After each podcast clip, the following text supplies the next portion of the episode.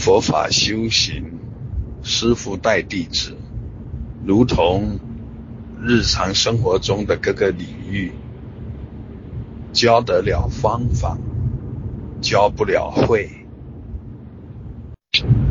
方法可以示范，可以讲解，可以传授，但是方法的践行。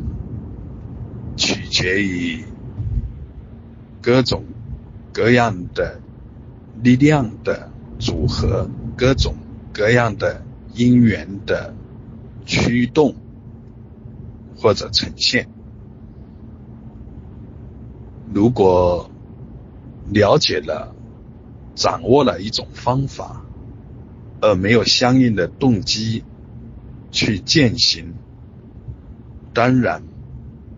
很难达到那个方法所指向的境界，实现其功效。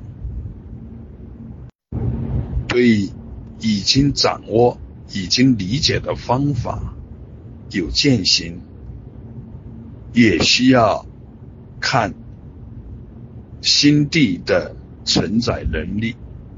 践行的过程中，专注程度也是其中一个重要的力量。呃，根本的发心是践行路上的最深层次的驱动力。这些要素如果能够相应。那么践行就会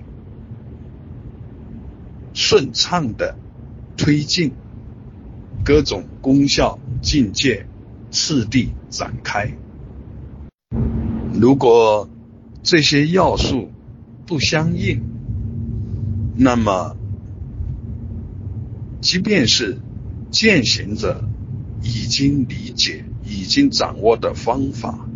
其功效也难以实现，何况对某种想要的方法还不是真正的理解、真正的掌握呢？